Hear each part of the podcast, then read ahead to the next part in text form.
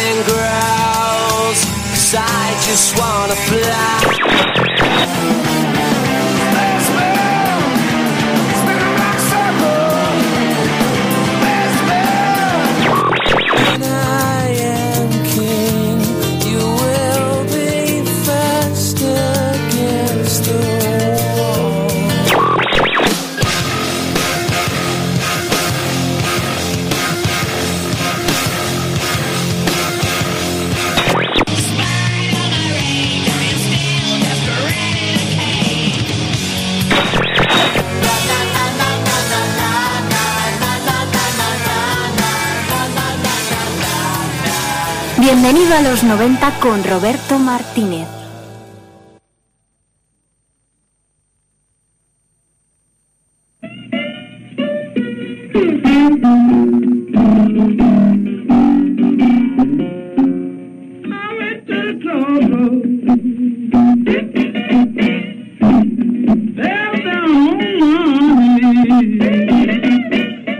Dice la leyenda que en marzo de 1936 Robert Leroy Johnson inició la maldición.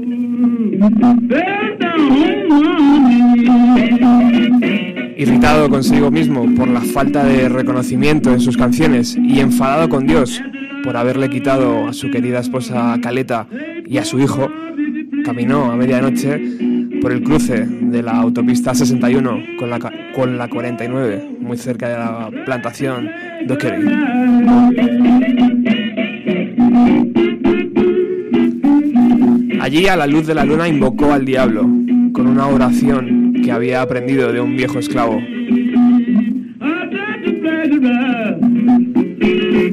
Le pidió que sus dedos fueran veloces al tocar la guitarra y que su voz quedara para siempre en el recuerdo de aquel que todo los, que lo escuchara. A cambio, su alma sería propiedad del demonio.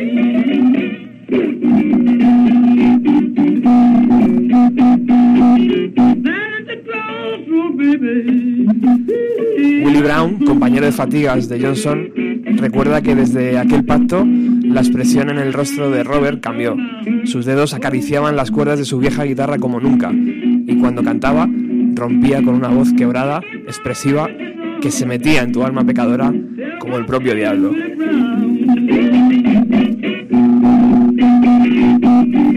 A los pocos meses grababa sus primeras canciones en el Ganter Hotel de San Antonio, en Texas, gracias al productor de blues Don Lau. En tres días grabó 17 canciones, todas en una sola toma.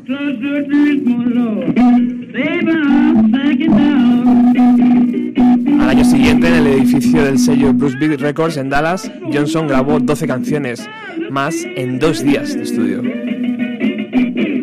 Esas 29 canciones, grabadas en cinco días, en una sola toma, la mayoría de ellas, son el legado de un músico capaz de influir en la carrera de Eric Clapton, de los Rolling Stones, de Led Zeppelin, de Bob Dylan, de Jimi Hendrix o de Neil Young.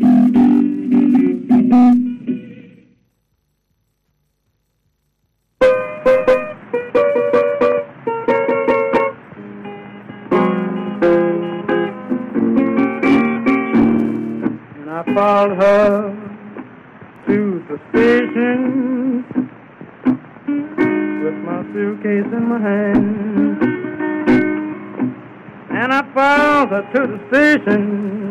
Robert Johnson murió cerca del Greenwood, Mississippi, el 16 de agosto de 1938. Tenía 27 años.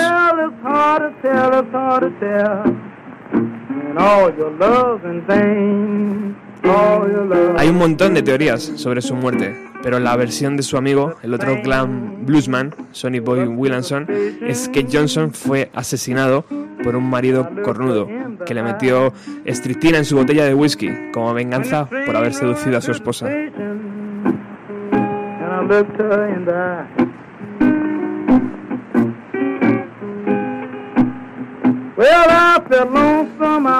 Así se inició la maldición de el club de los 27. All my love's in vain. And the train, it left the station.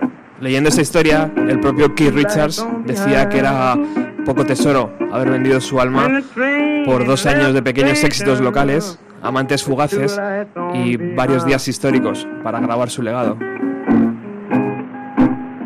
Well, the blue light was my blue, and the red light was my mind. My vain. 58 años más tarde, Wendy Cobain O'Connor, la madre de Kurt Cobain, declaraba al Daily World, un periódico de Aberdeen, que ahora su hijo se ha unido a ese estúpido club de músicos muertos a los 27 años con el que solía estar obsesionado, a pesar de que yo le decía que se olvidara de esas tonterías. Hey, hey, hey. Baby, oh, oh, all my love's in vain.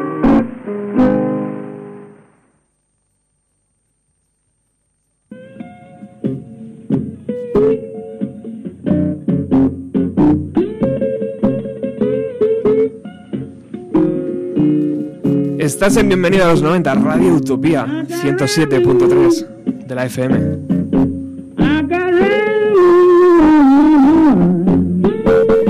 Vamos a repasar la historia del Club de los 27,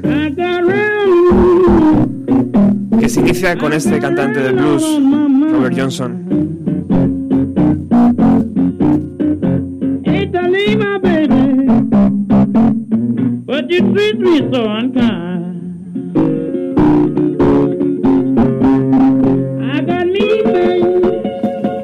Y lo vamos a hacer acompañado por muy buenos amigos ya están aquí en el estudio y que voy a pasar a saludar. Por un lado tenemos a Kike Esteban, cantante de Royal Bastards y ya ha estado aquí muchísimas veces, su voz es familiar. Hola Kike, Muy buenas tardes. ¿qué tal? Encantadísimo. Nos vas, a, nos vas a hablar del Club de los 27 y nos vas a hacer un regalo en forma de canción, a eso del final del programa, que luego explicarás. Sí, bueno, el regalo me lo hacéis vosotros a mí, sí, dejándome tocar esta canción que es importante para nosotros. A su lado está Víctor David López, ¿eh? Borratajos y Ruidos, Radio Círculo, todos los lunes. Un ver- verdadero, una verdadera pasada poder escucharle y una verdadera pasada poder tenerlo aquí. Hola Víctor. Buenas tardes a todos, ¿cómo estáis? El Club de los 27. El Club de los 27. Eh, lo- yo lo primero que deberíamos diferenciar es los que murieron por casualidad y los que lo hicieron aposta. Luego hablaremos de, de este tema. Has dejado entrever ya por dónde van los tiros ahí al principio. No es el único caso. Vamos a escuchar un poquito a Robert Johnson y enseguida retomamos. And I'm this morning with my up in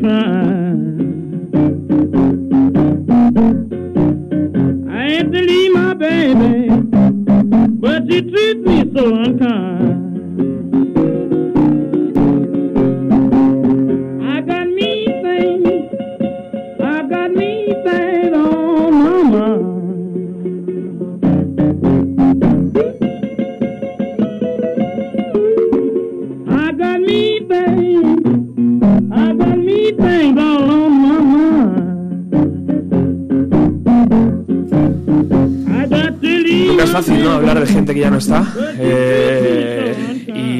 curiosa, ¿no? La fecha fatídica, ese 27 marcado a casi a fuego, ¿no? Para, para muchos de nosotros que nacimos en los que crecimos en los 90 y que pues Kurt Cobain nos volvió a recordar, ¿no? Cuando falleció, de repente todos los periódicos le encasillaban al lado de Jim Morrison, de Janis Joplin, de Jimi Hendrix, grandes cabezas, ¿no? de la música.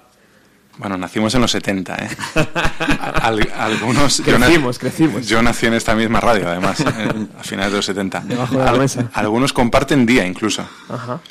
Por lo menos Fecha de nacimientos.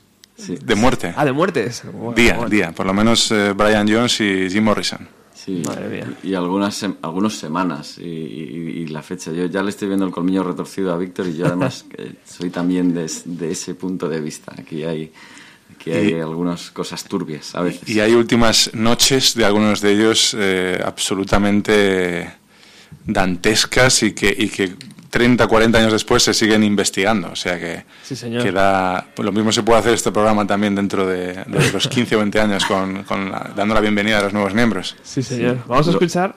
Perdona, perdona. No, ya, ya termino. Lo- Lo, grande es que sabemos que ninguno de nosotros va a estar en este club nunca. Eso está claro. Yo creo, yo creo que eso es importante decirlo, ¿no? Sí, sí, sí. Cuando llegas a esa edad, dices, joder, hasta aquí, ¿no? Si ya he superado esto, yo creo que ya puedo con todo. Yo no sé vosotros, yo, yo tengo la sensación de que mi vida empezó poco antes y las mayores cosas me han pasado a partir de entonces, o sea que se lo perdieron. Madre mía.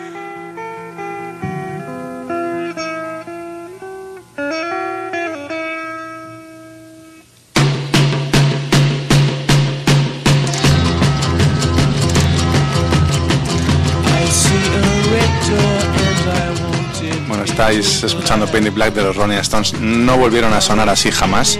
Y eso que llevan 180 años eh, ha- haciendo conciertos, por lo menos, canciones buenas ya hace, hace, hace mucho. La última, bien lo sabe Robert, es Bittersweet Symphony Exacto. de The Verb. Y bueno, el sitar con el que empieza Painted Black, que, que es de Brian Jones, que está metido ahí por Brian Jones, que la idea es, es- es suya, aunque él, evidentemente no firmaba las canciones desde, un- desde que un productor dijo que las tenían que hacer Jagger y Richards, pues eh, se marcaron el destino. Tampoco fue mala idea, la, la idea ha salido bastante bien. Pero lo que es la, la arquitectura sonora, ese paso a la, a la psicodelia de los Stones y, ese- y esa, esa, esa metamorfosis de las versiones de blues que hacían al principio al final de la década, que fue el final también de la vida de Brian Jones, es, eh, fue actor principal.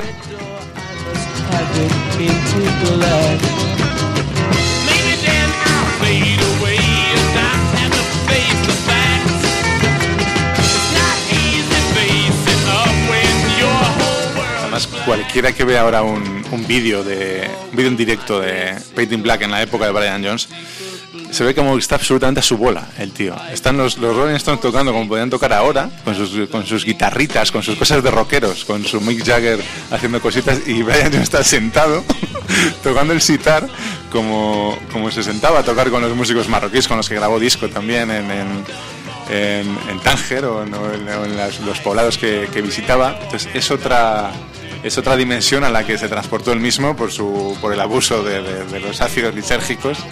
Y, bueno y fue duro para él pasar a ser del fundador y líder de los Rolling Stones a, estar en la sombra de, Jagger y Richard. No, no fue fácil. No fue fácil para ambas partes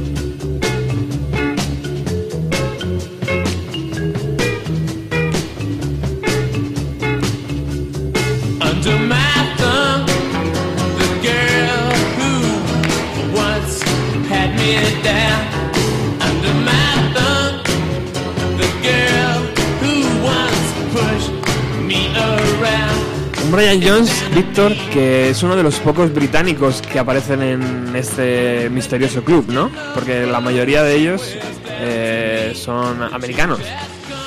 Yo, la verdad es que tengo aquí sobre la mesa además un, tengo un par de libros, uno que se llama Los Rolling Stones en Perú, que publicó la editorial Periférica hace tres o cuatro años, que es otra ves- visión diferente de los Rolling Stones y, to- y toca esa parte final de la vida de Brian Jones y, y es muy entretenido. Y el otro es Psicodelia Americana, el sonido de la contracultura y ahí es lo que dices tú.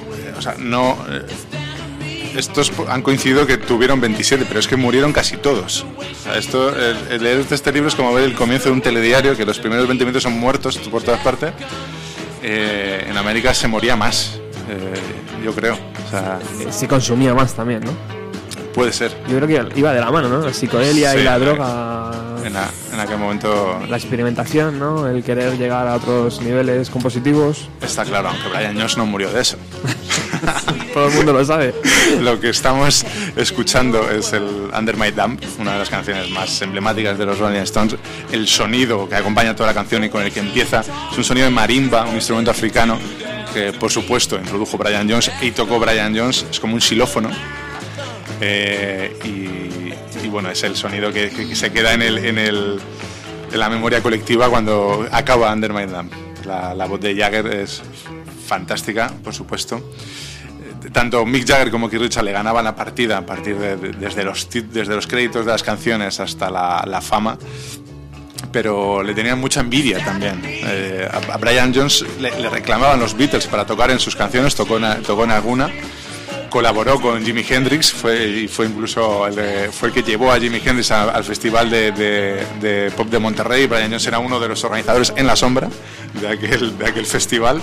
Y, bueno, era íntima- íntimo de Bob Dylan. Bob Dylan solo recibía a, a Brian Jones en su casa. Entonces los demás le tenían una envidia, aparte de por la novia, claro, Anita Palmer, que fue una de las... que fue, se dice que fue la primera persona que le dio a probar el SD a, a Brian Jones y que luego acabó siendo la, novia de Keith Richard. Abandonó después de, además de, de situaciones dramáticas, de malos tratos de Brian Jones en mitad de, su locura en uno de sus viajes a Marruecos, en Tánger, con, todos los Stones. Y eh, bueno, en definitiva, una, una auténtica locura. Under My Dam, además, es, es famosa por, por- porque en estos, la, la historia de los Rolling Stones ha sido muy grande, ha sido excesivamente grande para mi gusto, ha sido demasiado grande. Pero esa época fue convulsa a más no poder. El- para empezar, ninguno, de- después de la muerte, que luego en el segundo tramo, ninguno fue al, a, bueno, ninguno, ni, ni Richard ni Jagger fueron al, al entierro de Brian Jones. Tenían cosas mejores que hacer en ese momento, parece.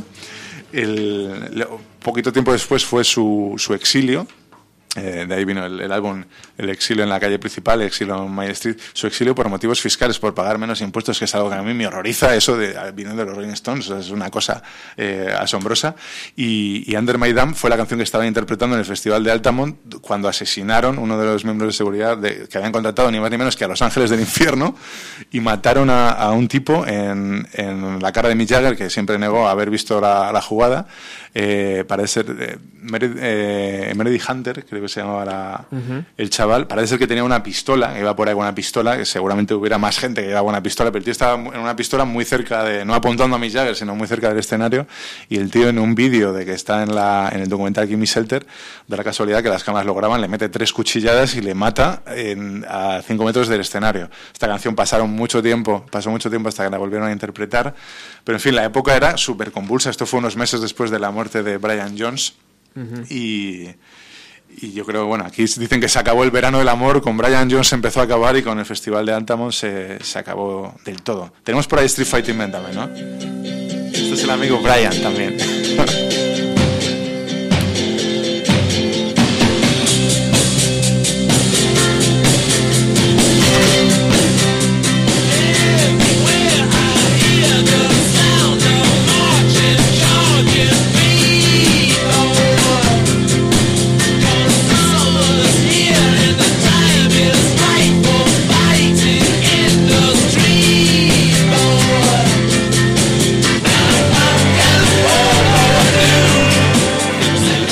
la última noche de Brian Jones sea una de las, de las más eh, misteriosas de, de todo el club de los, de los 27. Brian Jones era ávido consumidor y, y adicto a, a- a mucho tipo de drogas, sobre todo al, al LSD. Se dice que también que una de las primeras grandes fiestas fue con Bob Dylan y Little Richard en uno de, de sus conciertos, que Mick Jagger estaba muy enfadado porque había salido la noticia en una revista como que era él y en realidad era, eran declaraciones de Brian Jones. Y, em, y bueno, había, hay una, una serie de personajes muy oscuros que rodeaban a, esta etapa convulsa de los Stones. Una era el tour manager que se llamaba mm, Tom Kaylock. Tom Kaylock tenía una persona eh, eh, contratada que hacía como, como, de, como de secretario, hizo de secretario, pasó de, mano en mano con varios de los Stones, estuvo con Keith Richard, acabó con Brian Jones, que se llama Frank Thorogood. La persona es importante porque se supone que en su lecho de muerte, bueno, fue una parte del secretario, era como un jefe, el jefe de una cuadrilla de albañiles que estaba reformando la casa gigantesca de Brian Jones, donde estaba la famosa piscina.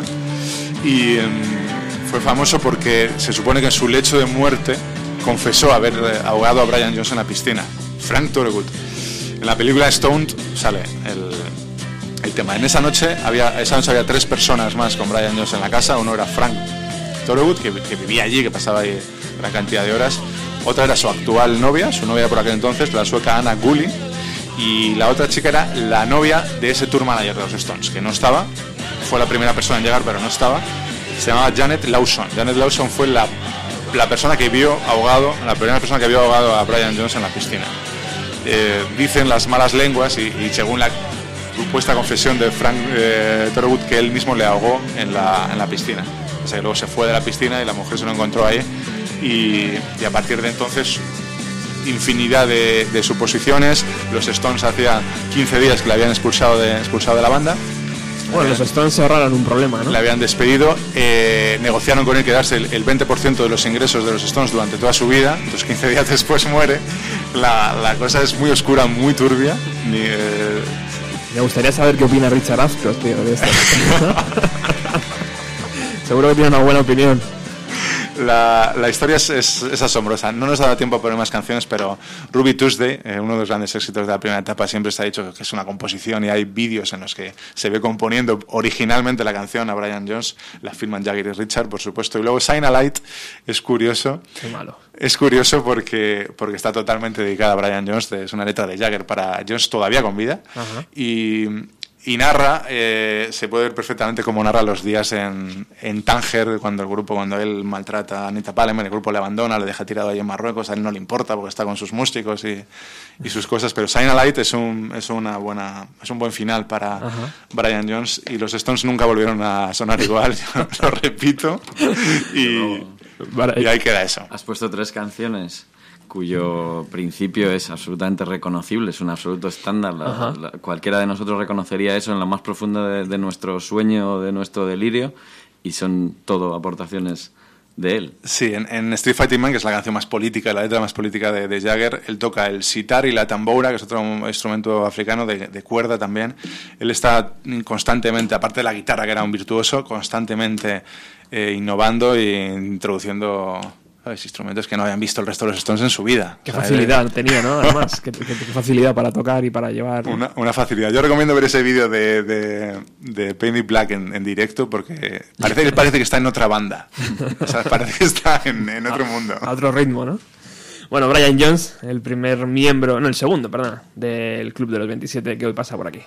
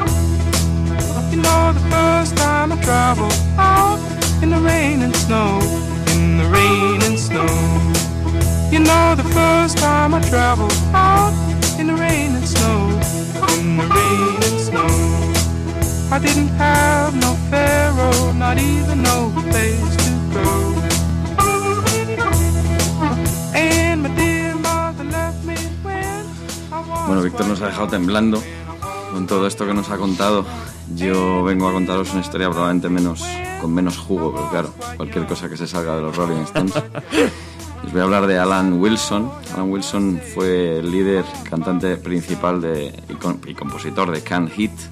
Estáis escuchando ahora mismo On the Road Again, probablemente es su- uno de sus mayores éxitos. Este hombre nació en el 43 en Boston y murió, adivinad cuándo. Vamos sumando, años 70. Se trataba de un gran guitarrista, eh, tocaba la armónica y fijaos la voz tan particular que tiene.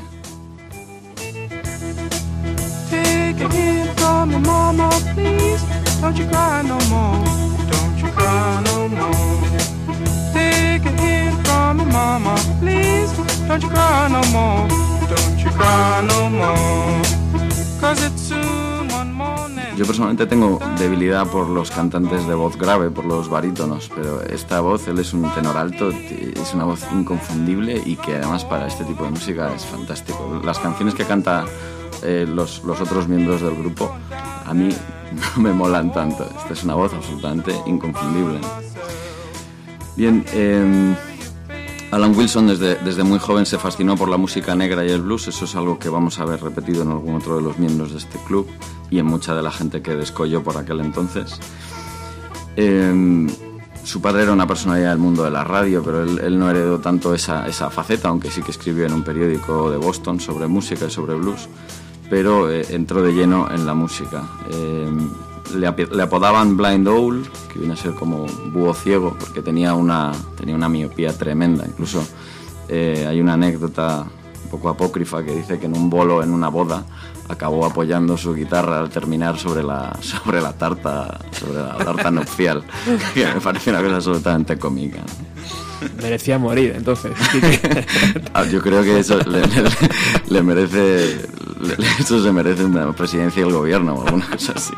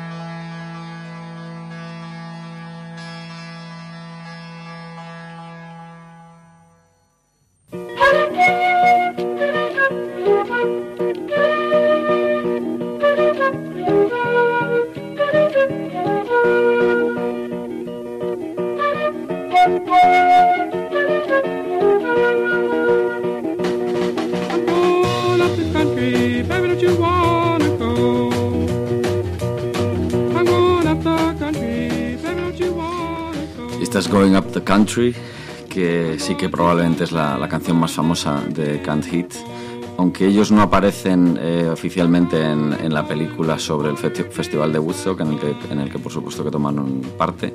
Esta es la canción que suena con los títulos de crédito, lo cual hizo que mucha gente considere que es, digamos, la sintonía oficial de- del festival.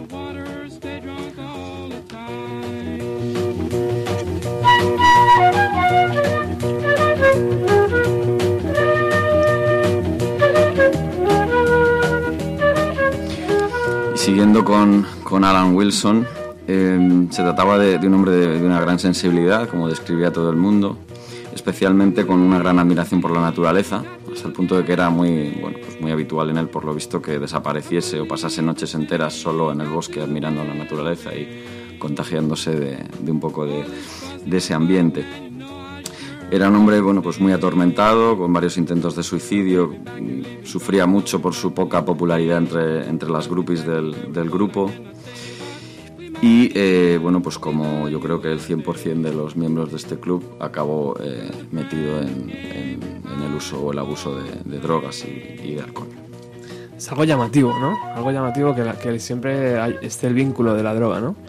La droga lleva al agujero negro, a la destrucción, es un incentivo, acelera el proceso. No sé qué opináis vosotros. Bueno, es difícil contestar a eso, o sea, es muy peligroso contestar a eso de una forma muy rotunda porque es muy fácil columpiarse o caer en el tópico o en el prejuicio, pero, pero bueno, está claro que la desestructuración que hay en torno a la droga o de la cual la droga es un síntoma, no, no- es difícil, no es fácil generalizar, Ujú. pues claro, tiene, tiene mucho, mucho que ver con todo esto.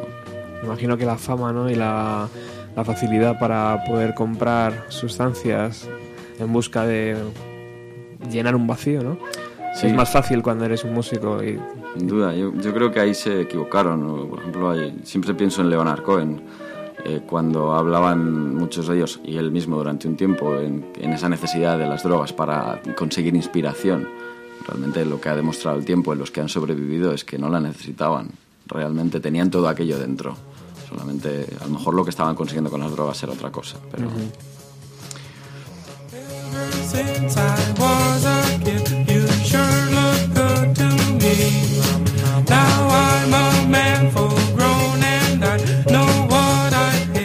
la voz inconfundible de Alan Wilson, como bien dice Kike. Yo creo que tiene unas válvulas aquí, ¿no? En la, en la garganta abre y cierra, tío, algo así curioso. Son como unas agallas especiales. Bien, pues esto que está sonando es Poor Moon, eh, que es precisamente una canción en la que él expresa su preocupación por motivos de la naturaleza, que aquí, eh, digamos, de alguna manera personifica en la propia luna. Se pregunta o se preocupa por la contaminación de la luna, eh, si todo seguía por donde parecía que iba en aquellos momentos la carrera espacial. Pero también en la línea de, esto de la naturaleza, eh, en septiembre de 1970, Kant Heath tenía, tenía contratado un vuelo en Berlín y justo cuando fueron a, partir, a volar hacia allá, eh, Blind Owl Wilson no aparecía por ningún lado. Y en las siguientes horas se lo encontraron metido en una. apareció en un bosque, solo, metido en, una, en un saco de dormir, desnudo. Encontraron unas cápsulas rojas de barbitúricos en la cercanía, sin una despedida, sin una nota de despedida ni nada así. Por supuesto, como creo que también es una constante en todos estos, en todas estas muertes, eh, se genera, como siempre, la controversia, no sé si forense o amarillista en cuanto a cuál fue la causa, si un accidente en el uso de las drogas, un intento de suicidio, poco probable al no haber una nota y al que en la situación de que nadie se lo esperaba en ese momento, esos días que él estaba pasando, en fin, como siempre eh, estuvo envuelto de una de una controversia importante. Lo que sí que está claro es que tuvo muchísimo impacto sobre el resto de miembros del grupo, algo que, como ha dicho Víctor antes, parece que no le pasó a los Rolling con, Jones. Y bueno, como curiosidad, esto pasó eh, dos semanas después de la muerte de Hendrix y eh, poco- pocas antes, cuatro antes de la de Joplin, de las cuales vamos a, hablar después.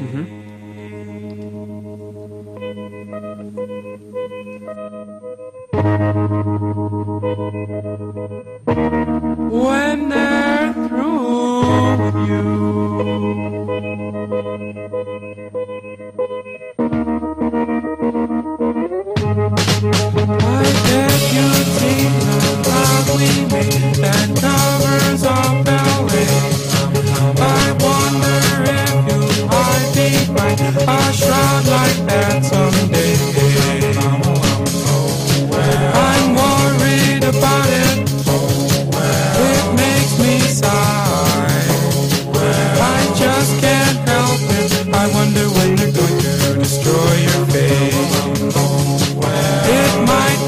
Tomorrow. I just don't know. It might take years. I wonder when they're going to destroy your face.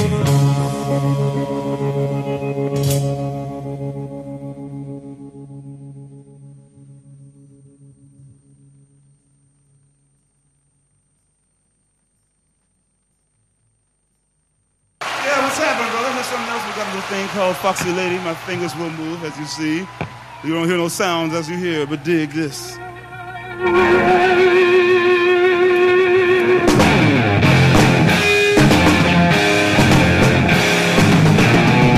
Está sintonizando el 107.3 de la FM, Radio Utopía, el programa Bienvenido a los 90. Hoy nos escapamos del corsé de los años 90 y viajamos por varias fechas claves para entender lo que pasó en el Club de los 27. Y para ello tenemos aquí a dos buenos amigos, Kike Esteban, cantante de Royal Bastard y, buen amigo del programa, y Víctor David López, también presenta, buen amigo del programa y presentador del programa, eh, del programa del espacio Borratajos y Ruidos, eh, en Radio Círculo, todos los lunes. Luego nos dirá cuando regrese.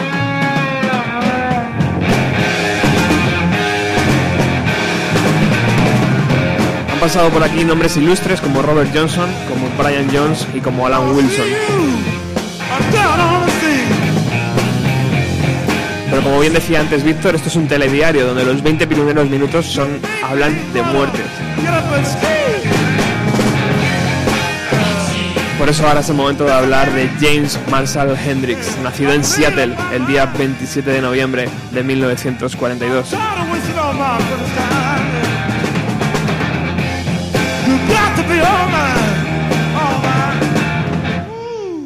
You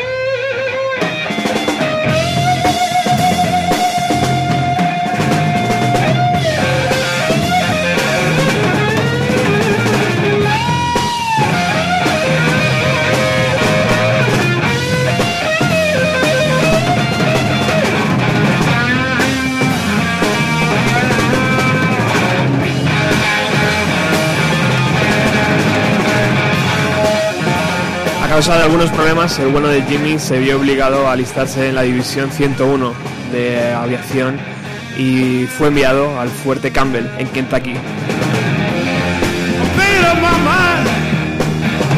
Allí rápidamente se dio cuenta que lo suyo no eran las armas y visitó varias veces al psicólogo del ejército declarando ser homosexual para ser expulsado.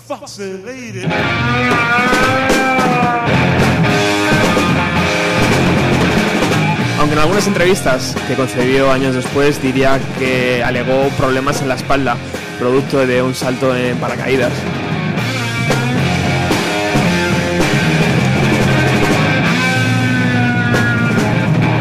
Tras conseguir salir del ejército, se mudó a Tennessee. Comenzó a actuar en público en 1962 con un grupo formado junto a su amigo Billy Cox, los King Casuals, y durante años formó parte de varias bandas hey, baby, what's happening? Dig, I'll tell you what, let's get down to business, all right? Just give me one second to get down to business. Dig this. Aquí estamos escuchando la actuación en el Festival de Monterrey del bueno de Jimi Hendrix.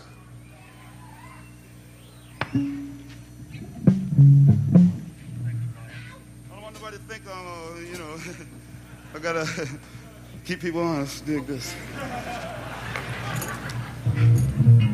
Yes, and uh, like, like, um, you know, we was invited to this thing, man. It was really groovy, cause, uh, you know, it was Hey Joe that really brought us here, so we like to try to do it for you, our own way. So it goes something like this.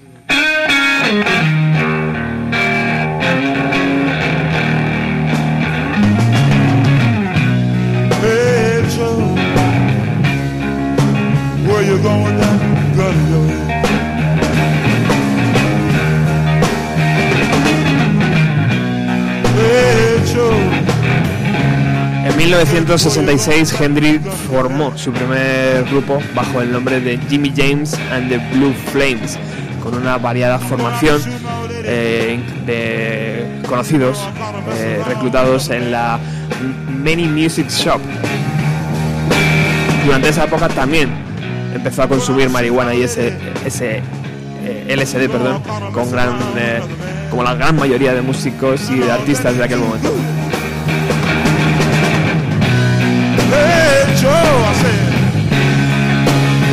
I heard you shot your lady down, you shut her down.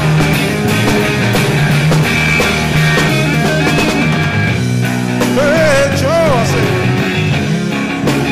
I heard you shot your lady down, you shut her down to the ground. Yes, I did, I shot her. You know I'm coming, mess around, mess around town.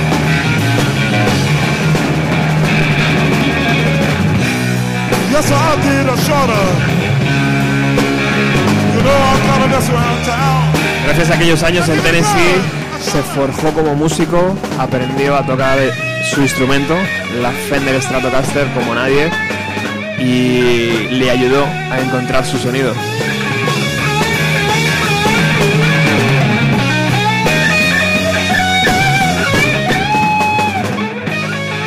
Consiguió llamar la atención de los entendidos de la música y empezó a grabar sus LPs.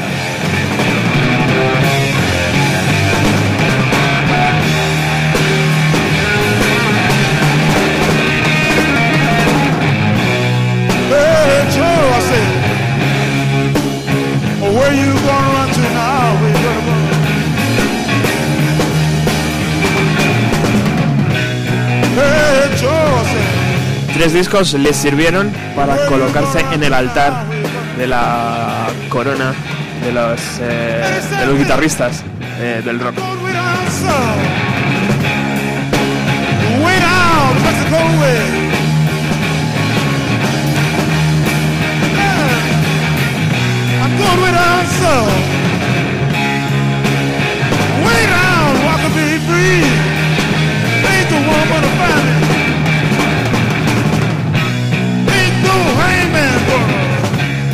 La leyenda también dice que fue Franz Zappa el que le hizo descubrir el famoso guagua, cosa que el pedal guagua que luego eh, él perfeccionaría con el paso del tiempo.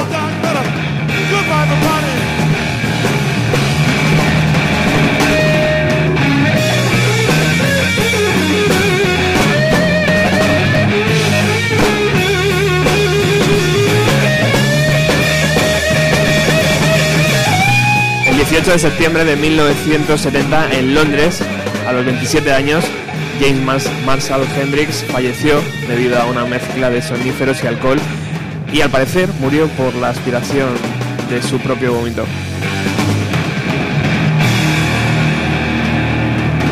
Años después, tras las investigaciones, se supo que en realidad Jimmy no había muerto en ese momento, sino que cuando lo llevaban en camilla necesitó girar la cabeza para poder vomitar en el suelo y el camillero colocó su cabeza sobre la camilla, causando así el eh, atragan- eh, ¿cómo se dice? ¿Qué es eso?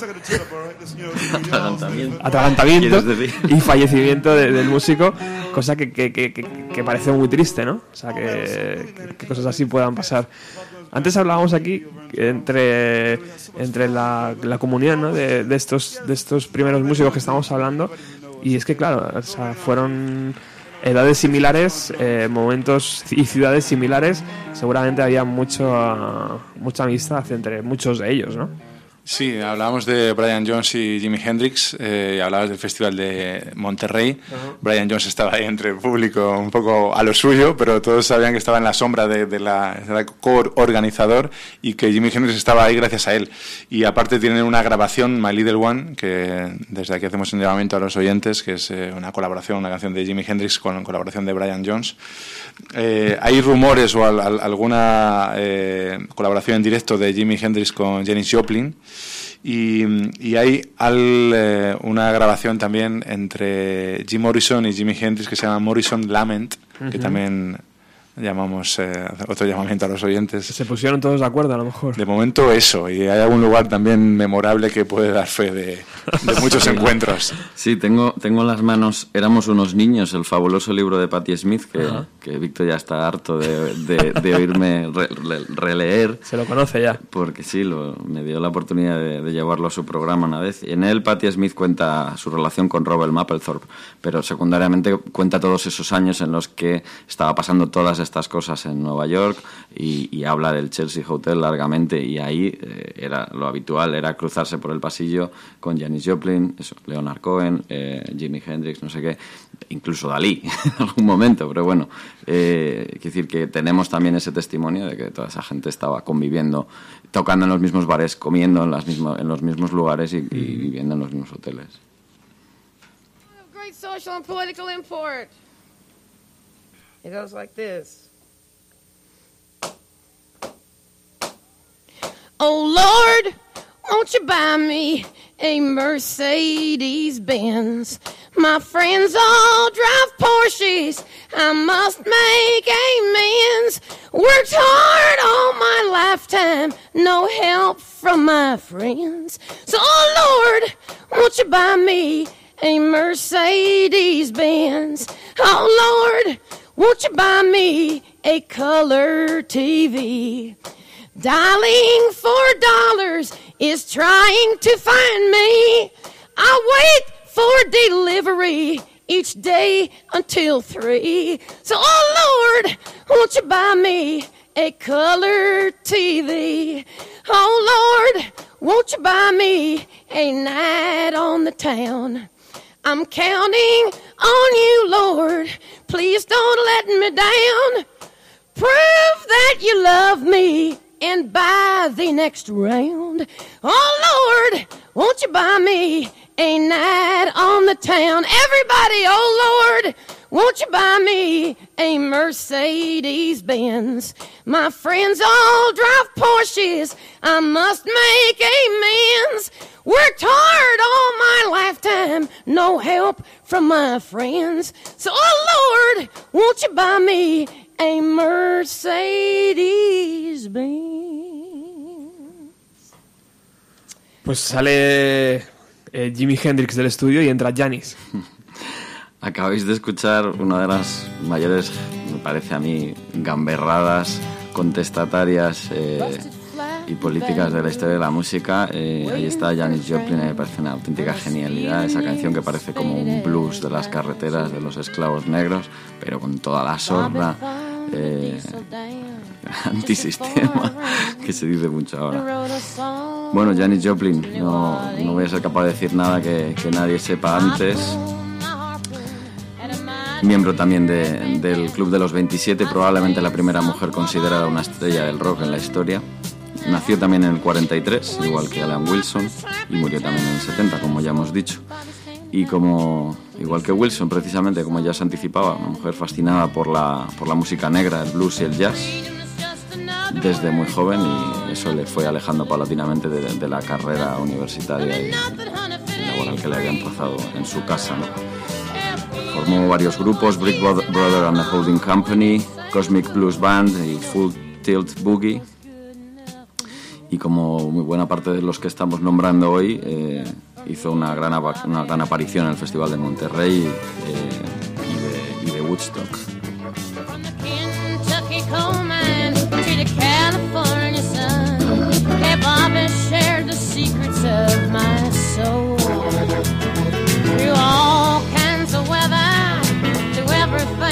Done. Your Bobby, baby, kept me from the whole. Let him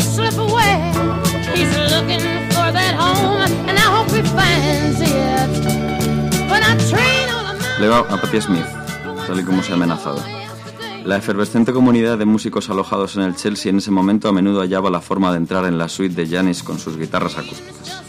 Yo estaba sentada en el suelo cuando Chris Christopherson cantó su Me and Bobby McKee y ella se le unió en el estribillo. Estuve allí en aquellos momentos, pero era tan joven y estaba tan absorta en mis pensamientos que apenas los reconocí como momentos.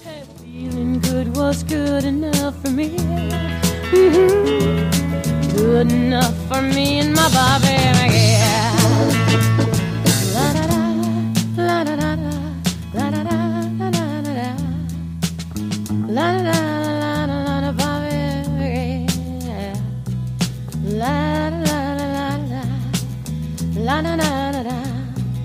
La la la la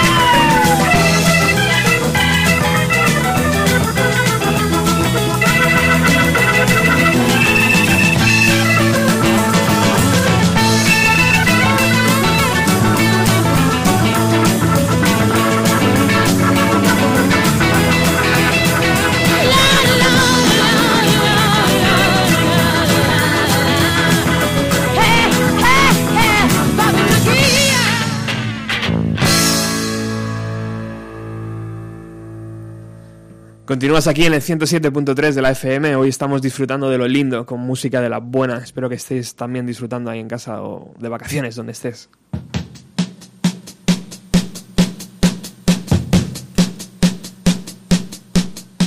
A mi derecha, Víctor, conocido ya ex Radio Utopía. Y a mi izquierda, como no podía ser de otra forma, Quique.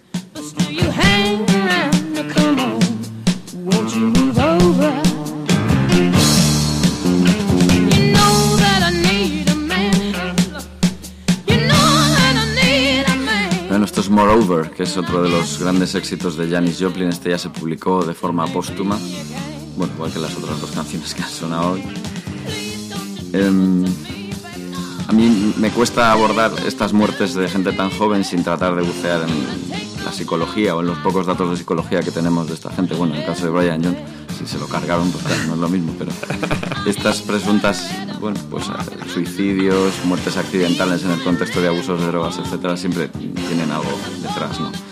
Eh, lo que yo sabía sobre la psicología de Janis Joplin también viene de este libro que os he leído y, y lo cuenta Patti Smith. Patti Smith habla de que una mujer eh, también muy insegura, eh, muy insegura con los hombres. Bueno, ella, ella era bisexual, pero en todo caso cuenta una anécdota en la que estuvo toda la noche eh, flirteando con un hombre, pero al final se fue con una, dice Patti Smith, una más guapa que Janis. Y entonces ella, Patti Smith, consoló a Janis Joplin en ese, en ese rato de, de agobio, ¿no? Eh, pero por lo que he leído también, su madre decía de ella que era una mujer infeliz e insatisfecha.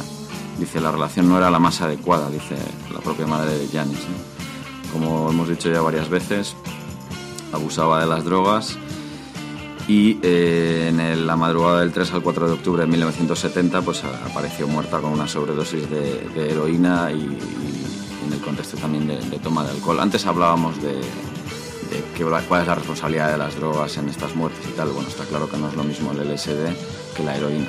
Son drogas, la, la heroína y similares son drogas muchísimo más destructivas, muchísimo más eh, lesivas en lo, psicológico y en lo orgánico que, que las drogas psicotrópicas en sí, que podían acompañar a un contexto, pero no produce una destrucción tan aguda y tan, tan importante.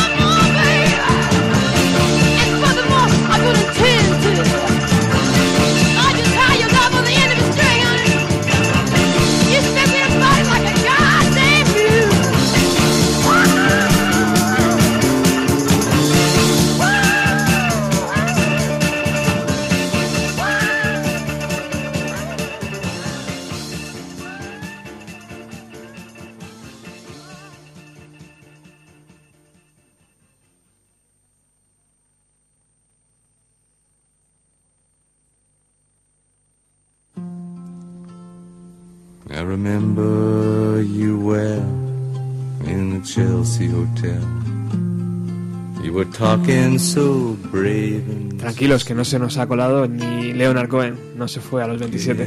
me head on the unnamed Todo esto tiene una explicación. Sí, ya, ya, ya os la estáis imaginando. Esto es Chelsea Hotel Number 2. Esta es una canción que escribió Leonard Cohen en la que describe su encontronazo sexual eh, en el Hotel Chelsea con Janis Joplin. Un encontronazo sexual eh, fortuito, porque no recuerdo exactamente a quién iba él buscando. Y también se sabe quién iba buscando ella, pero se encontraron en el ascensor y, y debieron tener eh, eso como mejor opción. ¿no? Ella buscaba a Brian Jones. Leo, leo de nuevo ya como conclusión a, a todo esto a Patti Smith. Me remordió la conciencia por haber casi olvidado la influencia tan importante de Jim Morrison. Él me había dado la idea de fusionar poesía y rock and roll y decidí comprar el álbum y hacerle una buena crítica. Cuando regresé a Nueva York comenzaron a llegar de Europa noticias fragmentadas de su fallecimiento en París. Durante un día o dos nadie estuvo seguro de qué había sucedido.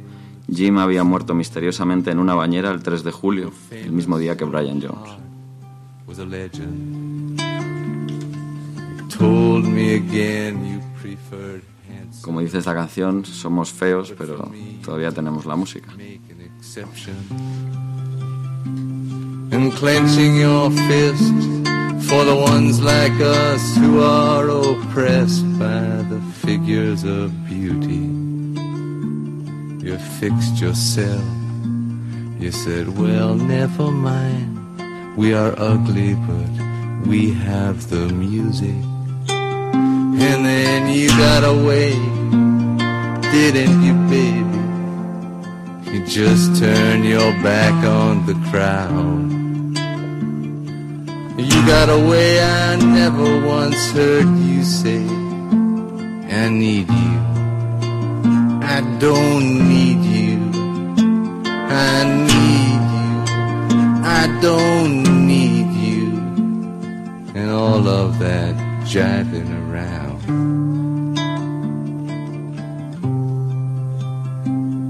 I don't mean to suggest that I loved you the best.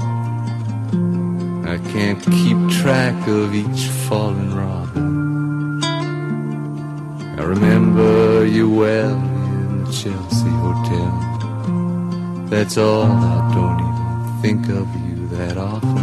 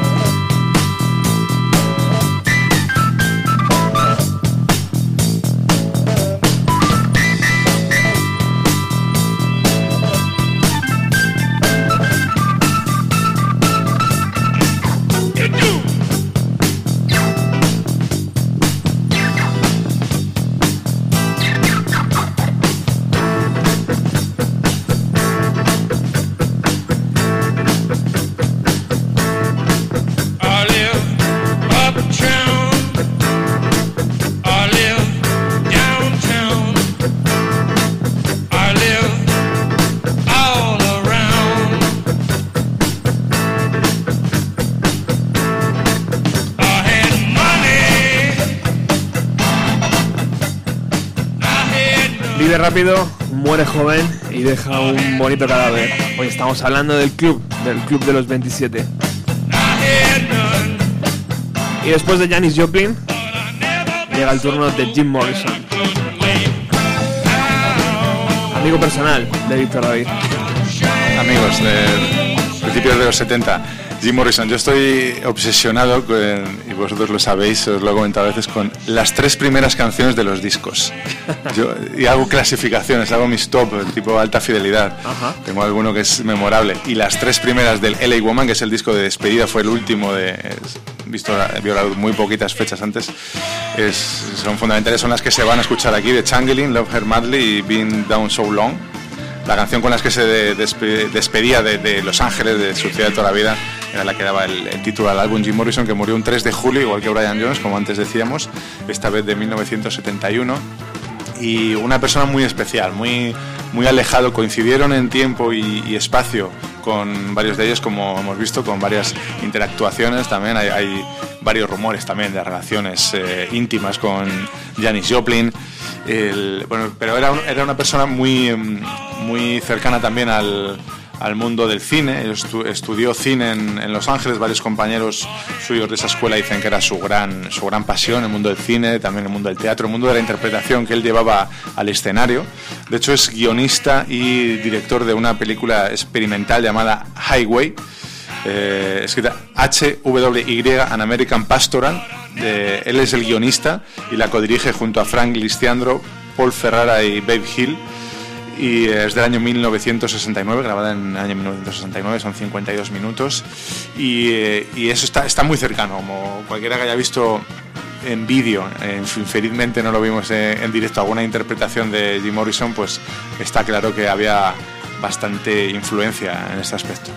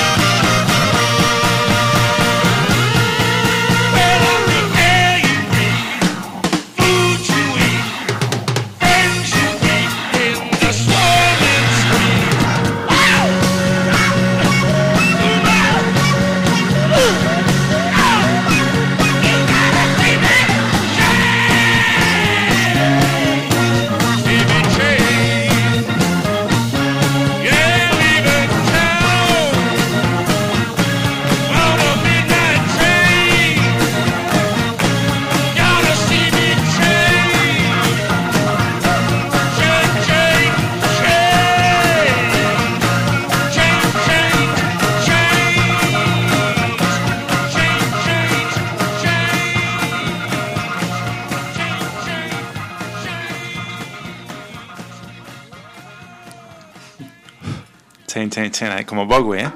Estaban en forma, tío. Estaban muy en forma. Podrían haber hecho tres o cuatro discos más. Bueno, lo hicieron, desde en Jim y fue un poco... Love Her Madly, impresionante.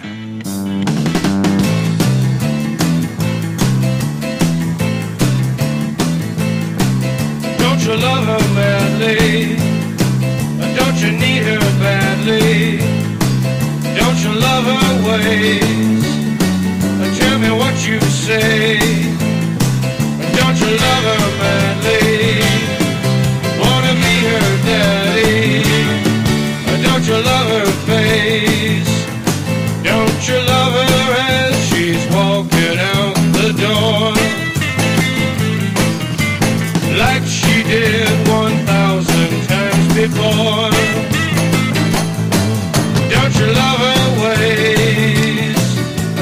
Ese, acercamiento al, mundo de la interpretación, al mundo del teatro, al mundo del cine de Jim Morrison que le hacía especial, como decíamos, se fue eh, aumentando, fue, fue creciendo con el paso de los años, con el paso de las publicaciones de los discos. Se acercó mucho también a la faceta literaria, al mundo de la, de la poesía, publicó varios poemarios y muchos, varios que se- muchos más que salieron a título, a póstumo.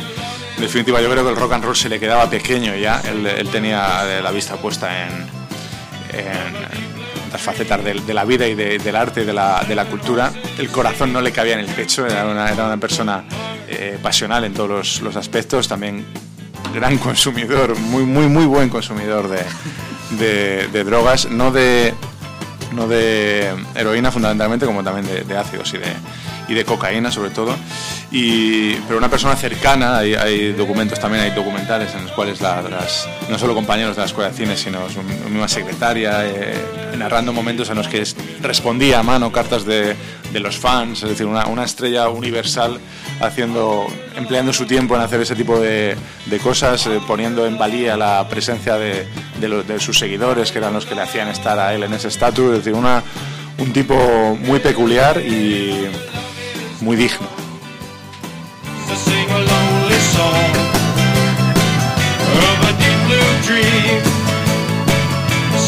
horses seem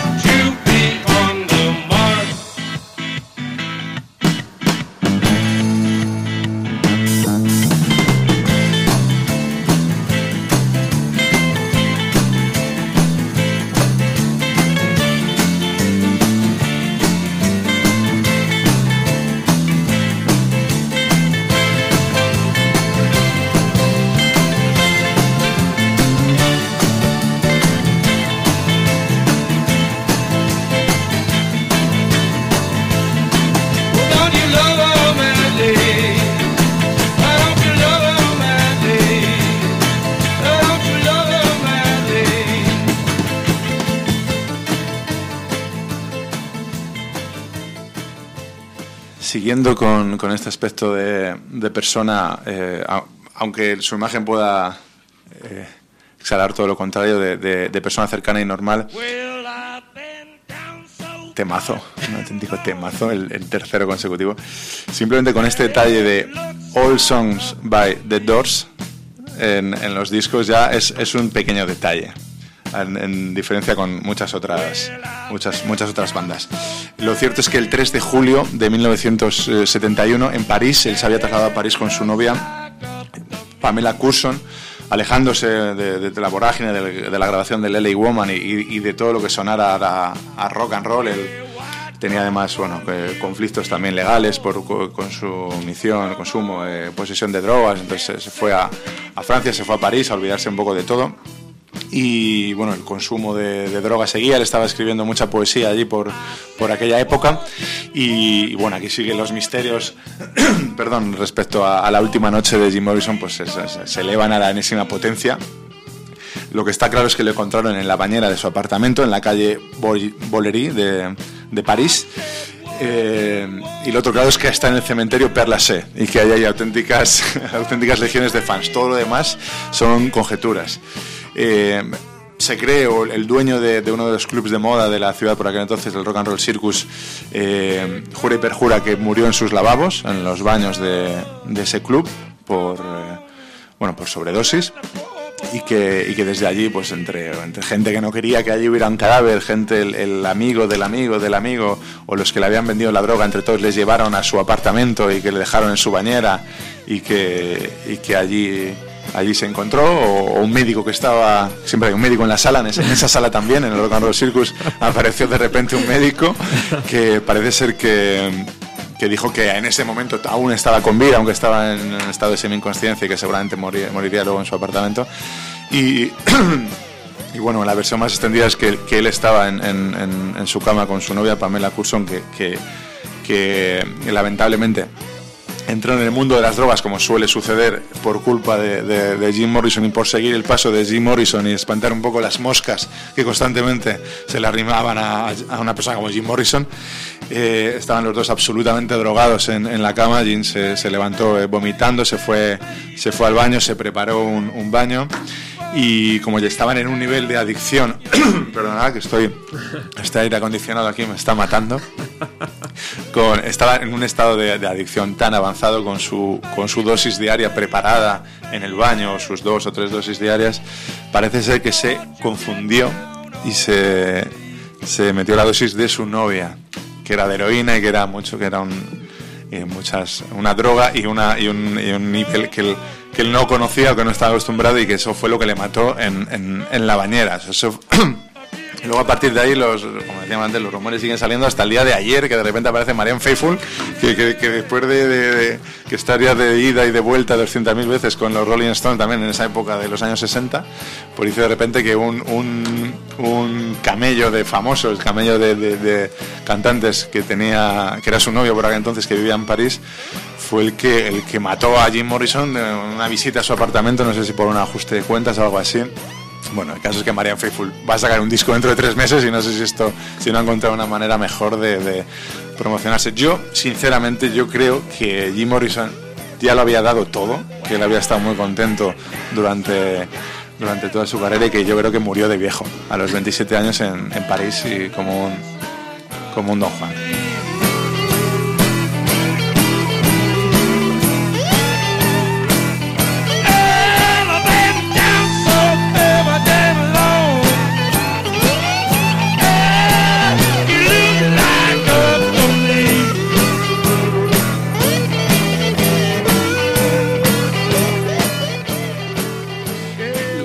Pamela Curson, la, la novia que, que no pudo levantarse de la cama en, en esa última noche de Jim Morrison, fallecería tan solo tres años después por sobredosis de su propia de su propia dosis de, de heroína, esa no se confundió, en una fiesta en su apartamento en Hollywood. Mm. Todo muy triste.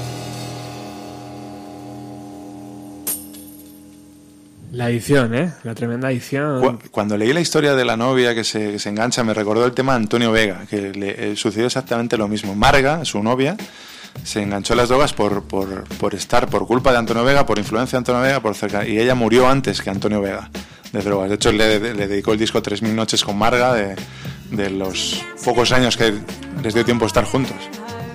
Pues de 1971 hacemos un pequeño salto y un pequeño paréntesis y viajamos al año 2011. him today and sniff me Porque antes de llegar al final del programa vamos a repasar algunos nombres que también pertenecen a este club, aunque mucha gente, eh, presentes incluidos, no están de acuerdo.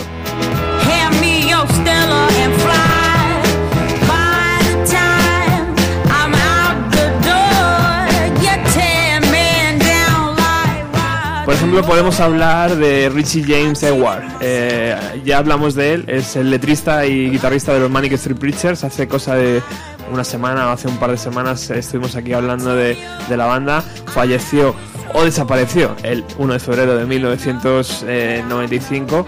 Eh, mm, los indicios eh, parecían claros, llevaba un par de semanas sacando el máximo que el cajero le permitía y el día que tenía que marchar a los Estados Unidos, como bien explicaba Felipe Couselo, eh, desapareció sin dejar rastro.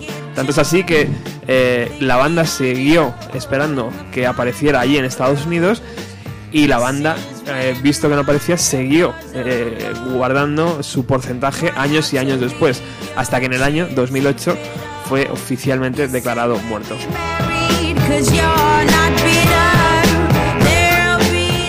Otros nombres también son los de la bajista de Hole, Kristen, Kristen eh, que muere eh, muy poquito, eh, muy poquitos días de- después del suicidio de Kurt Cobain, el día 16 de junio de 1994.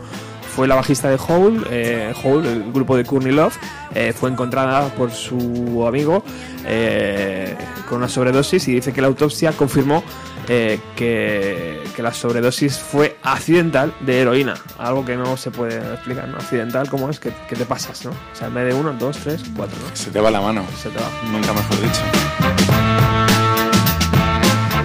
Aquí en España hemos tenido algún caso también. Por ejemplo, en 1976, en agosto, falleció Cecilia en un accidente de tráfico en Benavente, en Zamora.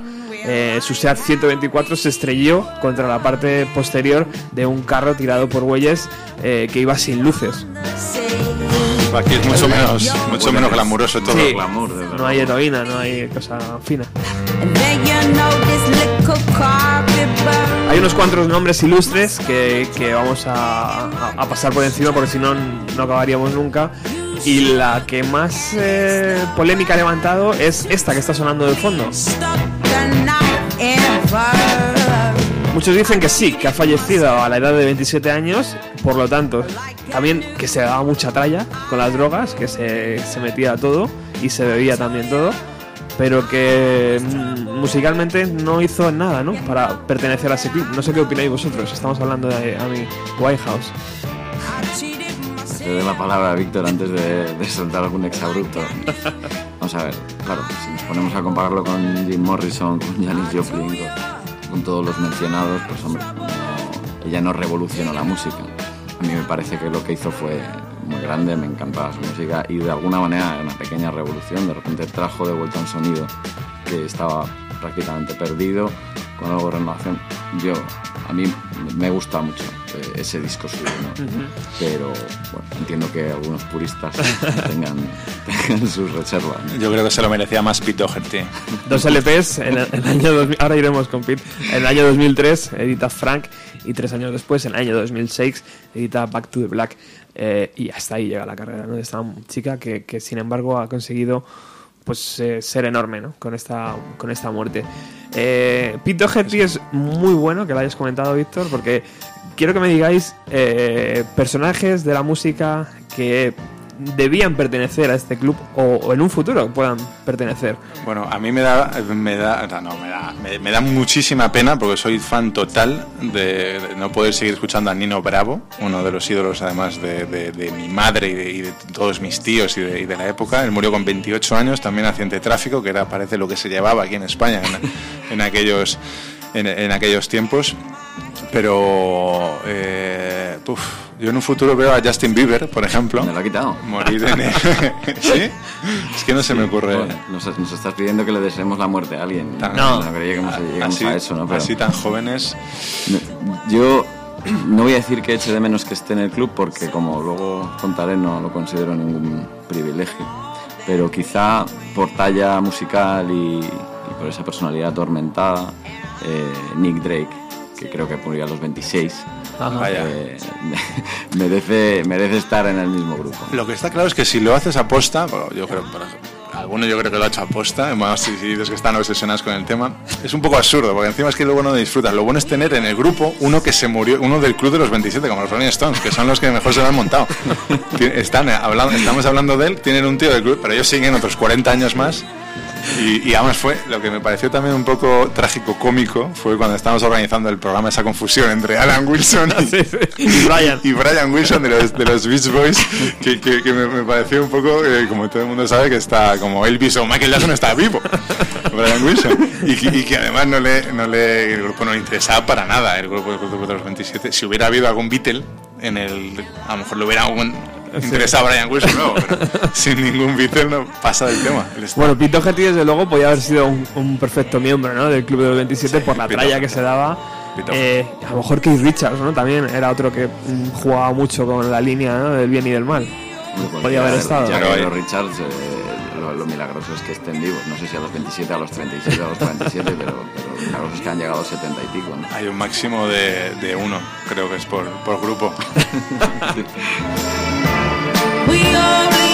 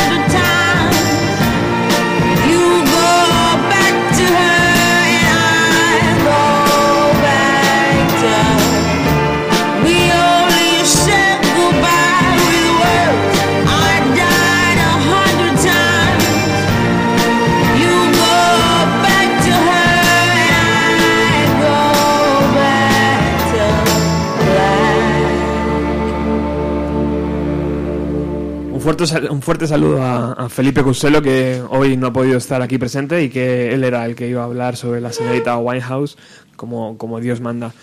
Bueno, Quique, eh, has hablado de Janis, has hablado de, eh, del señor Wilson y ahora te toca eh, defender ¿no? todo esto. Sí.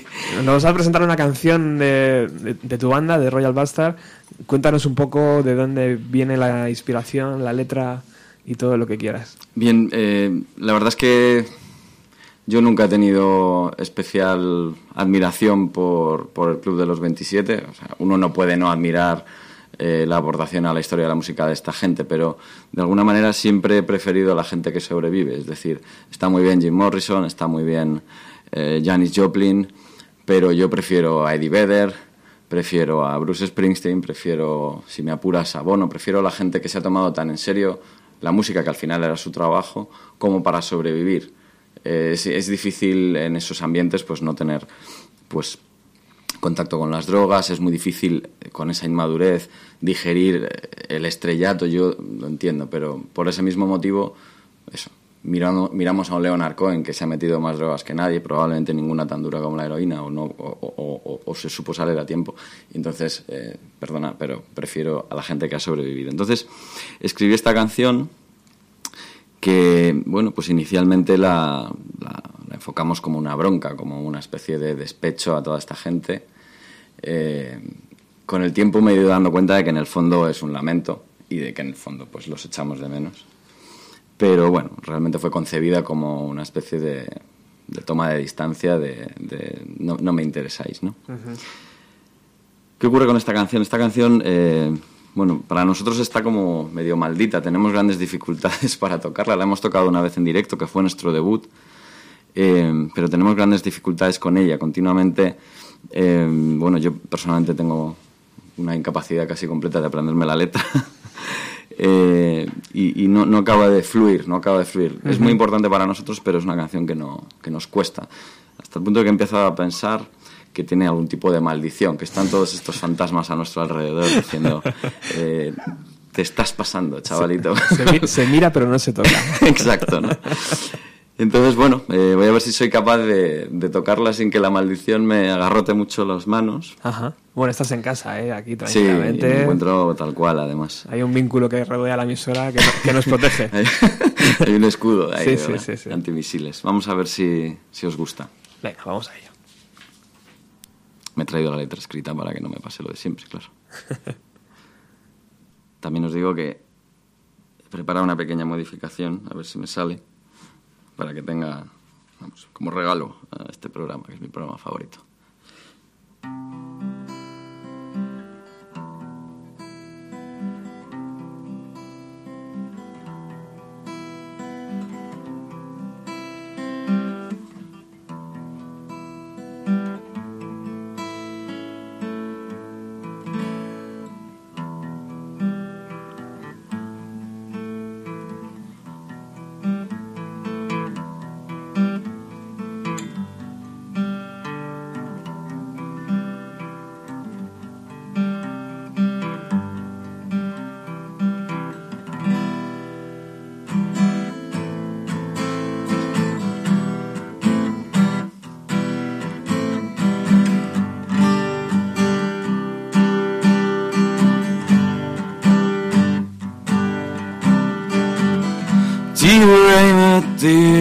Jimmy.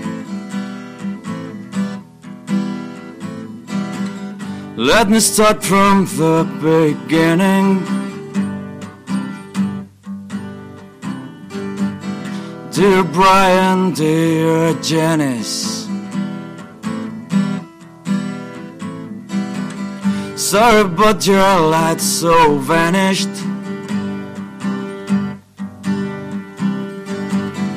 Dear Alan, dear Jim, you filled the cups up to the brim.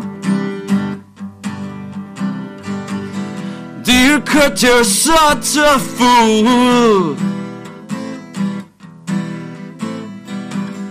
Being dead is not so cool.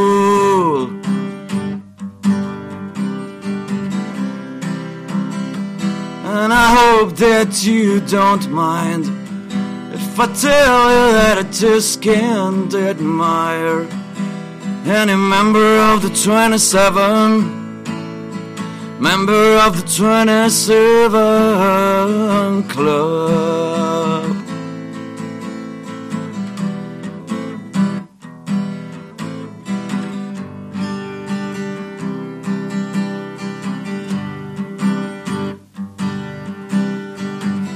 You showed your heart for us to feel it.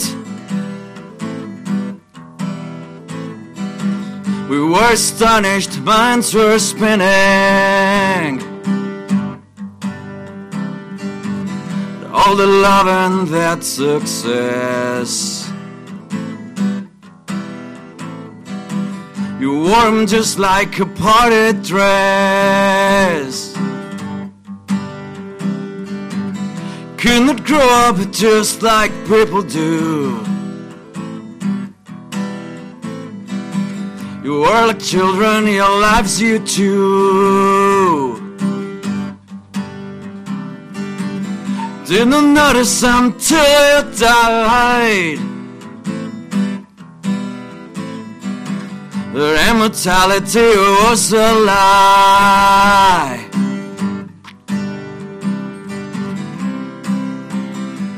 And I hope that you don't mind if I tell you that I just can't admire any member of the 27, member of the 27 club.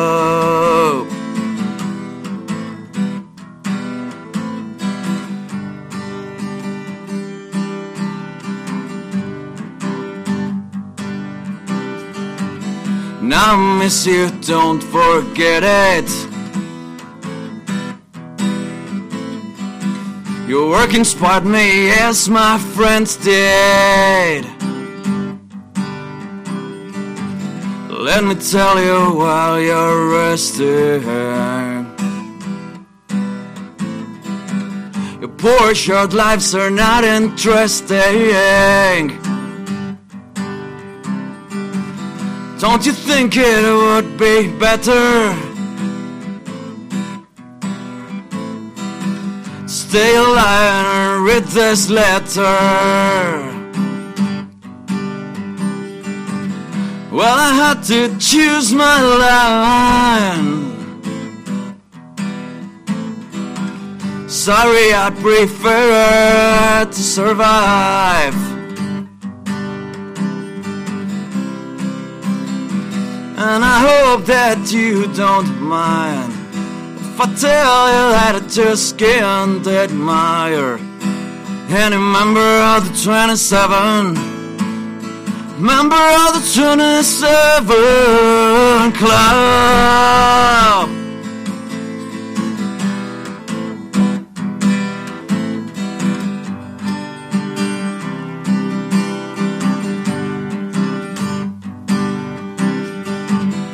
Mr. Hendrix, Lady Joplin. Now you can't get us singing and clapping. Mr. Wilson, Mr. Jones. Or even vultures would pick up your bones. Lady Winehouse or Cobain. You will be never born again. Mr. Morrison, did you hear my words? But dying young, you've been such a poor asshole. And I hope that you don't mind if I tell you that I just can't admire any member of the 27. Member of the 27 Club.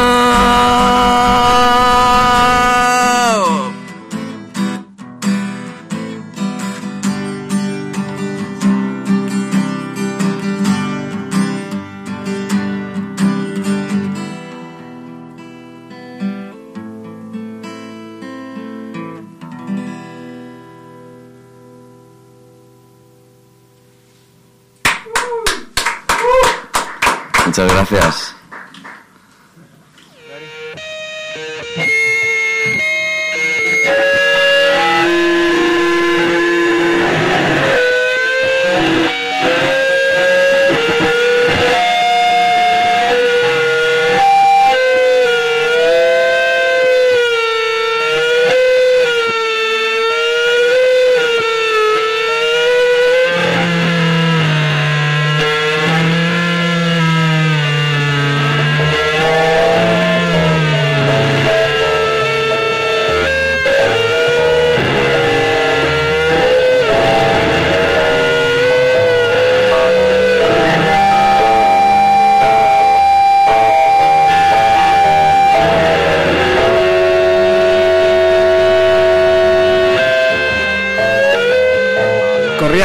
1993 cuando Nirvana eh, visitaban Brasil.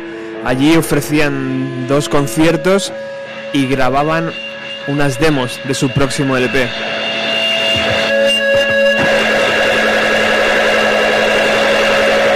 La banda de Kurt Cobain lo tenía ya todo. Había recaudado el suficiente dinero para poder gastarse en instrumentos buenos, en estudios buenos y en productores buenos. pero todo aquello parecía que no le importaba demasiado al bueno de Kurt Cobain y sí le importaba buscar un sonido que horrorizara a los fans de Nevermind.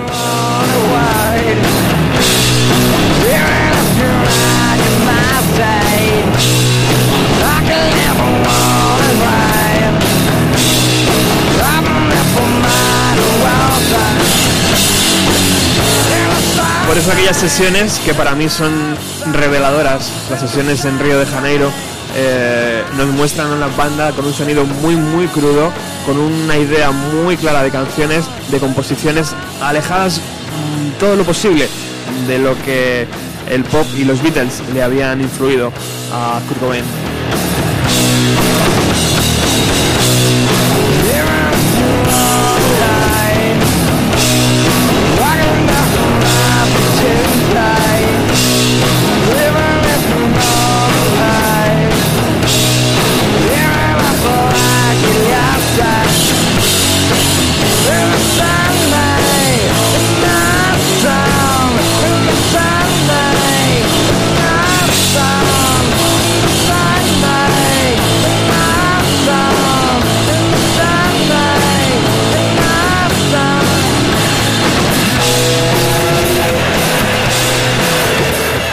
Era el bofetón que quería Kurt dar a sus eh, seguidores y a la industria de la música que decidió llamar a su tercer LP Me odio y quiero morir.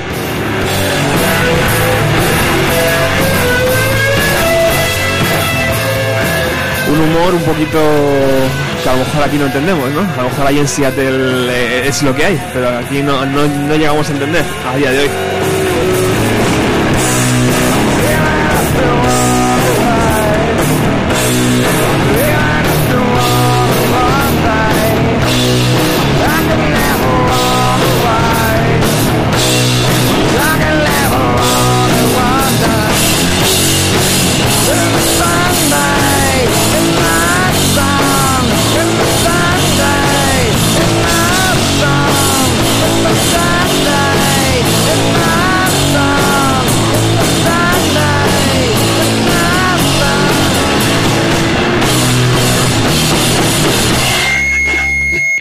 Y esta es la canción que pues, luego no entraría en el LP, pero que sí entraría en un recopilatorio de BBC Bucket de la MTV.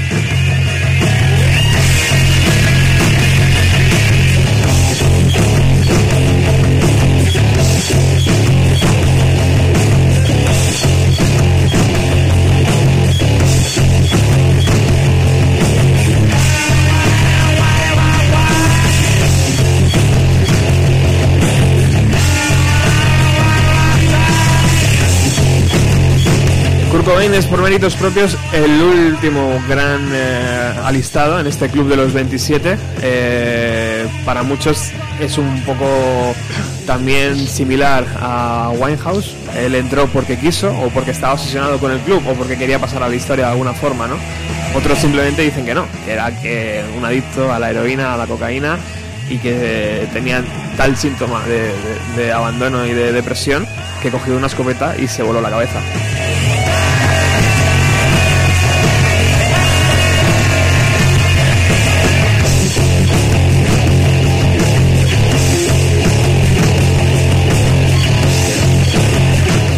Quique Víctor, saltamos del, del año 1971 a 1994. Parece que durante unos años el Club de los 27 eh, cerró sus puertas, no, no admitió a nadie más, ¿no? Eh, relevante y no las abrió hasta el año 1994 que acogió a este chaval de cara angelical, ¿no? Sí, lo- al final es una cuestión, no sé si una mezcla de estadística y matemáticas. Eh, hay una generación entre medias vacía, que son los que fueron muriendo. Eh, sí que es cierto que probablemente todo aquello ocurrió en el boom de las drogas. Es inevitable hablar de ellas, ya digo. Es muy fácil aquí dar muchos rebuznos cuando uno se refiere a las drogas, pero Mm. está claro que eso de alguna manera disminuyó, sobre todo eh, la época de la heroína eh, bajó, parece que repunta actualmente. Entonces, eh, yo creo que es, es natural, es casi sociológicamente, que, que este fenómeno desapareciera un poquito. ¿Está Cobain a la altura de Morrison y de Joplin y Hendrix? ¿O es algo que no podremos ver hasta dentro de 20 años? Hombre, yo creo que desde el punto de vista de, revitalizar, no, de crear un estilo, él no, creó el, el grunge, pero vamos, lo, llevó a unas cotas eh, inimaginables y, y que, y, vamos, la, la escuela que, vino detrás es, es, muy grande y yo sí que lo pondría a la, a la altura sin, sin ningún problema y, Y musicalmente hay varios discos muy buenos, muy buenos casi todos, con tres primeras canciones muy buenas, ca- casi todos ellos. Y, y bueno, esta época brasileña, pero bueno, en Brasil se te va la cabeza, eso es muy fácil. ¿eh? Tiene- el- el- impacta mucho el, como país. No, pero tiene unas... eh, incluso hemos hablado muchas veces, el unplug, el, el demostrar que no solo es capaz de hacer esto, sino es capaz de hacer un, un unplug y, y con una pedazo de banda que, que tenía eh, impresionante y, demostrar que sabe cantar eh, con, con otros tonos, que sabe que sabe tocar la, guitarra maravillosamente, en fin, o sea, una, una demostración de, de fuerza, eh, que al, contrario, aunque parezca una demostración de debilidad, para mí el Unplugged fue una demostración de fuerza y yo creo que sí le, le pondría, pues a, por supuesto, a otro nivel que, que mi Winehouse, yo no me atrevo ni a, ni a nombrarlos en la misma frase, fíjate lo que te digo. ya sabes que a mí me cuesta muchísimo este personaje, nunca he llegado a, conse- a conseguir entenderlo del todo, nunca me ha generado la menor simpatía. Empiezo a atisbar ahora cosas, desde luego el Unplugged en New York es un discazo, lo era. Entonces es de la poca música de los 90 que yo oía en los 90. Eh, me he ido reconciliando con su música. Es evidente, o sea, sería una tontería negar su importancia, aunque solo fuera por la forma de popularizar lo que estaba pasando en Seattle. Lo que pasa es que lo que estaba pasando en Seattle era muchísimo más profundo, técnicamente muchísimo más complejo. No quiere decir que sea mejor. Las canciones simples, a veces eh, en este tipo de en la música popular, al fin y al cabo el rock and roll lo es, tienen muchísima importancia. Pero eh, lo que estaban haciendo la gente de Seattle era muchísimo más complejo, muchísimo más profundo, muchos de ellos incluso muy comprometido, diferente a lo que hacía este hombre. Su importancia es innegable, pero a mí me cuesta eh, darle el, mismo estatus en la historia de la música, por ejemplo, eso, que ya habéis oído a, Jane- a- a Jan- Janis Joplin, qué, qué manera de cantar, qué manera de interpretar, lo de, Jimi, lo de Jimi Hendrix con la guitarra para diestros, siendo zurdo, eso, eso, eso, eso es revolucionar la música. La, la revolución que trajo Nirvana fue a través de una popularización eh, de un sonido.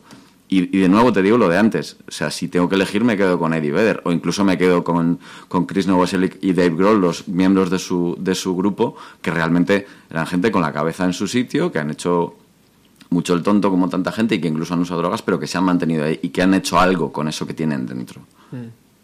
Han sobrevivido. Yo creo que ahí está el mérito del, sobre- del que sobrevive, ¿no? Hablando de Chris Novoselic, Víctor, eh, sabes que este programa va a, va a viajar hasta Seattle en busca del bueno de, de bajista de, de- Vas a, de Nirvana. a solicitar entrevista, ¿no? Estoy detrás de él. No sé si tú nos puedes ayudar de alguna forma. Yo creo que le puedes encontrar ahí en los bares de siempre. que no, que no, que no será fácil. o sea, que no será difícil, quiero, quiero decir.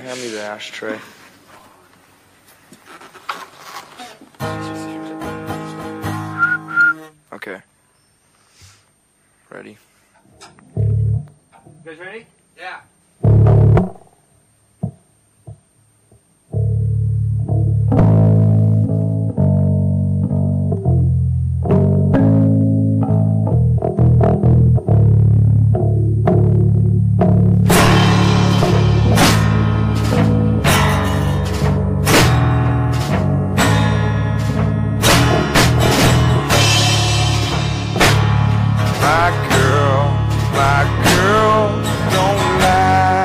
Si empezábamos el programa con un bluesman, como es Robert Johnson, lo vamos a acabar con otro, como es esta canción que hace una preciosa versión Nirvana. Hands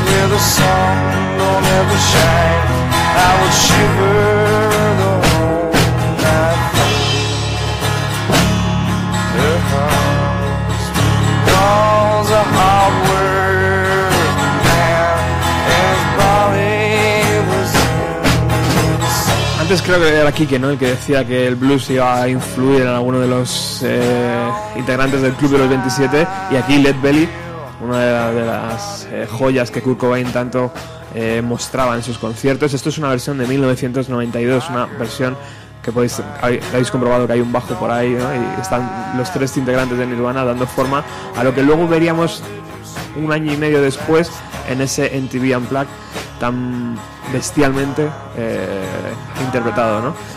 Llegamos al final, caballeros. Para mí ha sido un verdadero placer hacer una tarde de radio eh, sobre este tema. El Club de los 27 ha sonado música bestial, que casi nunca suena en este programa. Otras sí, como Nirvana. Eh, pero sobre todo eh, lo he pasado fantásticamente bien con los dos. ¿eh? Quique, muchas gracias por interpretar tu canción. De verdad, eh, si siempre es para mí un honor y una ilusión venir aquí a hacer radio contigo y con vosotros dos. Lo de hoy es muy especial, lo de venir aquí por nuestra canción, para mí de verdad significa mucho, muy agradecido. Víctor. El acústico ha sido espectacular de Royal Bastards. Lo vamos a subir luego a la red para que Lo vamos todo- a subir, lo vamos a subir. Hay, varios miembros además de- del grupo que compartían la letra J, ¿no? Jim, Sí. Jimmy, Sí, Janis, sí. eh. Jones, Justin. Es el siguiente. ¿Quién sabe? Bueno, nosotros regresamos el próximo jueves eh, haciendo un especial, un programa especial. Sabéis que nos encantan los programas especiales. Vamos a hacer un poco de justicia con una banda olvidada de los años 90. Ellos son The Verve.